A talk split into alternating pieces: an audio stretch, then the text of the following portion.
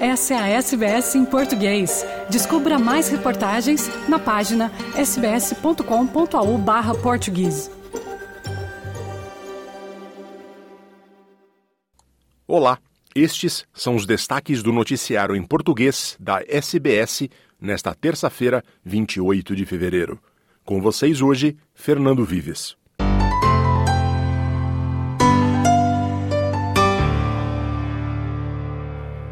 Entidades que trabalham com populações vulneráveis na Austrália estão pedindo uma definição nacional sobre linha de pobreza para ajudar a coordenar respostas a quem precisa. Grupos como Uniting Care Australia disseram a um comitê parlamentar que estuda a extensão da pobreza na Austrália que observaram um aumento de 50% na demanda de serviços de apoio à saúde mental e vício.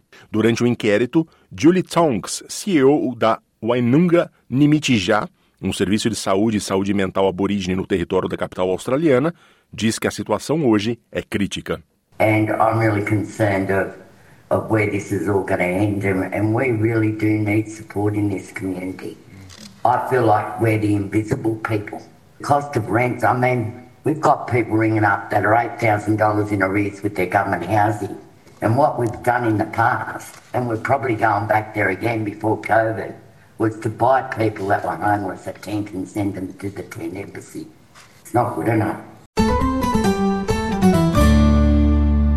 A maior operadora de transportes refrigerados da Austrália entrou em administração voluntária. A Scott's Refrigerated Logistics, com sede em Sydney, é uma importante transportadora de mercadorias para os principais supermercados, incluindo-se Coles, Woolworths, Aldi e IGA. A gigante dos caminhões entrou em administração voluntária na segunda-feira. A empresa de consultoria e investimento Cordamenta foi encarregada de buscar um comprador para a empresa em dificuldades, que emprega 1.500 trabalhadores. Scott Langdon, da Cordamenta, disse ao Channel 9 que muitos fatores contribuíram para o fim da empresa. Yeah, it's been a tricky couple of years in the logistics space for, for many companies, and Scott's one of them. Increasing fuel prices, weather events, uh, the COVID shutdown impacts and the lack of supply of employees are just a few of the, the challenges that have faced the uh, the industry over the past couple of years. And um, unfortunately, Scott's uh, went into voluntary administration and receivership yesterday.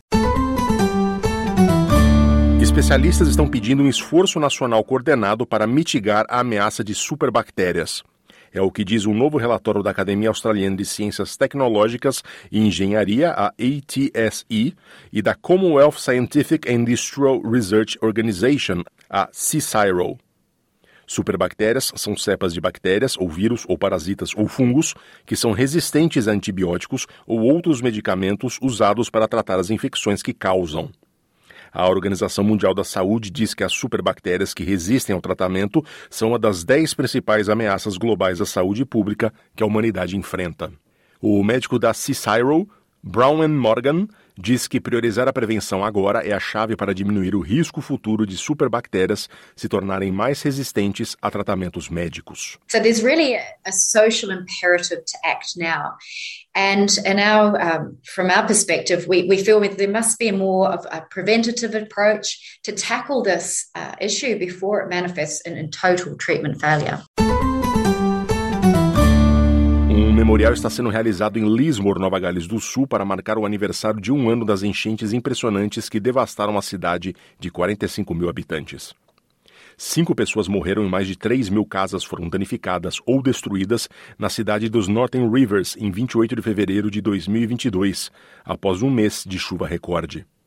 A Autoridade de Reclamações Financeiras da Austrália registra mais de 2 mil reclamações de consumidores afetados por enchentes em Queensland e Nova Gales do Sul no ano passado. Uma mulher que sofreu com a enchente em sua casa na época diz que foi uma experiência aterrorizante. 2:30 in the morning I woke up and my room was had water in it up to my bed.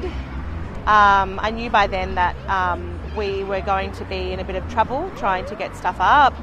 Um, we started to do a bit of a, uh, a scout around to see what we could save. I went to go turn the TV off and I started to get electrical currents come through the water, which was a big sign to me that we'd probably be safer standing out on the veranda.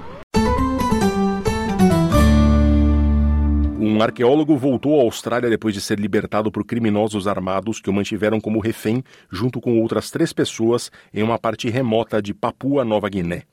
O professor Bryce Barker pousou em sua cidade natal, Toowoomba, em Queensland, na tarde de segunda-feira, após um voo fretado da capital do país, Port Moresby. O conceituado arqueólogo e sua equipe de pesquisa realizavam um trabalho de campo quando foram feitos reféns por invasores que exigiram um resgate de 1,4 milhão de dólares australianos para libertá-los. Eles foram soltos no domingo depois de terem sido mantidos sob mira de armas de fogo por 20 homens, de acordo com um relatório da polícia local. A vice-reitora da University of Southern Queensland, Geraldine Mackenzie, disse ao Channel 9 que Barker teve muito azar. He's an amazing archaeologist. He and his team have been working on various projects in Papua New Guinea for quite some time, and it's really important work. Perhaps it's bad luck in some ways. Ministros australianos se preparam para visitar a Índia para uma série de conversas sobre iniciativas comerciais e educacionais, incluindo-se regras para o reconhecimento mútuo de qualificações universitárias. O ministro da Educação, Jason Clare, lidera a delegação de uma dúzia de vice-reitores de universidades australianas esta semana. A Índia é a segunda maior fonte de estudantes internacionais da Austrália e também a que tem crescimento mais rápido, com quase 130 mil matriculados em unidades educacionais australianas em dezembro, contribuindo com cerca de 6,1 bilhões de dólares australianos para a economia antes da pandemia de Covid-19. Espera-se que o primeiro-ministro Anthony Albanese acompanhe Claire para a Índia na próxima semana junto de uma delegação de empresários. Penny Wong também está fazendo sua primeira viagem à Índia como ministra das Relações Exteriores para se encontrar com seus colegas do G20 e participar do Diálogo Raisina, que é uma conferência anual indiana sobre geopolítica e economia. Twitter demitiu mais funcionários em nova rodada de demissões desde que Elon Musk assumiu a rede social em outubro do ano passado. O New York Times relata que esta onda de rescisões demitiu cerca de 10% da força de trabalho da empresa. O corte inclui gerentes de produtos, cientistas de dados e engenheiros que estavam trabalhando nos processos de confiabilidade do site para manter os vários recursos do Twitter de pé. Os cortes seguem uma demissão em massa do início de novembro, quando cerca de 3.700 funcionários foram dispensados em uma medida de corte de custos de Musk, que adquiriu a empresa por 44 bilhões de dólares americanos, o equivalente a 66 bilhões de dólares australianos. No Brasil, o governo lança a campanha de vacinação com o objetivo de retomar a alta taxa vacinal que já foi praxe no país. O presidente Lula e o vice Geraldo Alckmin foram vacinados com a bivalente contra a Covid-19 no Distrito Federal. Quem conta é o repórter Gésio Passos, da Rádio Nacional de Brasília. Unir o Brasil na missão de retomar as altas coberturas vacinais. Foi com essa proposta que o Ministério da Saúde lançou nesta segunda-feira o Movimento Nacional pela Vacinação. O presidente Lula também estava no evento e para incentivar a vacinação, Lula recebeu a dose bivalente contra a Covid-19 do vice-presidente Geraldo Alckmin, em um posto de saúde no Guará, região administrativa do Distrito Federal. No evento, Lula defendeu a vacinação como forma de preservação da vida. Que a gente não acredite no negacionismo, que a gente não acredite nas bobagens que se fala contra a vacina. Você pode até não gostar de você e não querer tomar vacina. Mas você tem a obrigação de gostar do seu filho, da sua filha, do seu filho, da sua mãe, do seu pai. E é importante a gente garantir que as pessoas tomem a vacina para a gente evitar, evitar desgraças maiores na vida da gente. A vacinação bivalente contra a Covid-19 teve início nesta segunda-feira para pessoas que correm maior risco de desenvolver a forma grave da doença. Nesse momento, serão vacinados idosos acima de 70 anos, pessoas imunocomprometidas, idosos que vivem em instituições de longa permanência, indígenas, ribeirinhos e quilombolas.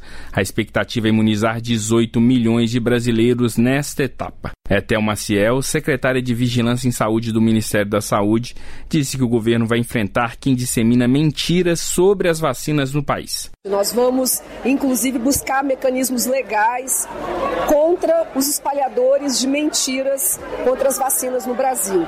Então, nós vamos chamar a sociedade, é, convocar também os nossos órgãos jurídicos para atuar junto conosco no combate à desinformação. Não basta só informar, a gente também precisa combater quem desinforma. O idoso Paulo Cruz, de 89 anos, esteve na unidade de saúde do Guará, no DF, para tomar logo a vacina. Para ele, a campanha deveria ter ocorrido desde o começo da pandemia. Eu só lamento que a gente não tenha feito isso antes, no início, quando nós tínhamos uma vacina, que era a Coronavac, que eu me vacinei a primeira, tá? a gente não teria tantos mortos como tivemos. Importante ressaltar que as pessoas devem ter o ciclo vacinal da Covid completo para o reforço com a dose bivalente. Quem estiver com atraso deve procurar um posto de vacinação, mesmo não sendo do grupo prioritário. A meta é atingir 90% da cobertura vacinal de cada grupo nessa fase. Segundo o Ministério da Saúde, o movimento também vai incentivar a vacinação contra outras doenças que também estão com baixa adesão. Da Rádio Nacional em Brasília, Gésio Passos. E agora o futebol. Lionel Messi no masculino e Alexia Putellas no feminino ganharam o prêmio de melhores jogadores do mundo em 2022. O argentino de 35 anos levou seu país ao terceiro título da Copa do Mundo no Catar em dezembro passado e levou para casa também o prêmio de melhor jogador do torneio. Enquanto isso, Putellas tem sido uma parte vital da equipe feminina do Barcelona. Há alguns meses, ela conquistou outro prêmio de prestígio, o Ballon d'Or feminino. A melhor jogadora australiana Sam Kerr conquistou uma vaga na seleção de melhores da temporada, enquanto o prêmio Puskas de gol do ano foi para Marcin Olekski, da Polônia, um atleta de futebol para amputados. O meia Casemiro, do Manchester United, foi o único brasileiro na lista dos 11 melhores de 2022 no masculino. O lateral direito João Cancelo, do Manchester City, foi o único português. Na premiação, a goleira do Manchester United, Mary Earps, fez um discurso emocionante ao aceitar o troféu de melhor goleira feminina. Anyone who's ever been in a dark place, just know that there's light at the end of the tunnel. Keep going.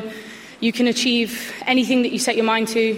Sometimes success looks like this, collecting trophies. Sometimes it's just waking up and putting one step in front of the other. Um, there's only one of you in the world, and that's more than good enough. Be unapologetically yourself. Thank you, everyone. No Brasil, o Ministério Público deu novo parecer sobre o caso Robinho, no qual indica que não há nada que impeça a prisão do jogador no Brasil. O subprocurador-geral da República deu quatro endereços em que Robinho pode ser encontrado. O ex-jogador do Santos e da seleção brasileira foi condenado a nove anos de prisão na Itália por estupro e a decisão é irreversível. A defesa dele, porém, pode questionar a transferência de pena para o Brasil. A questão está sendo analisada pelo Superior Tribunal de Justiça.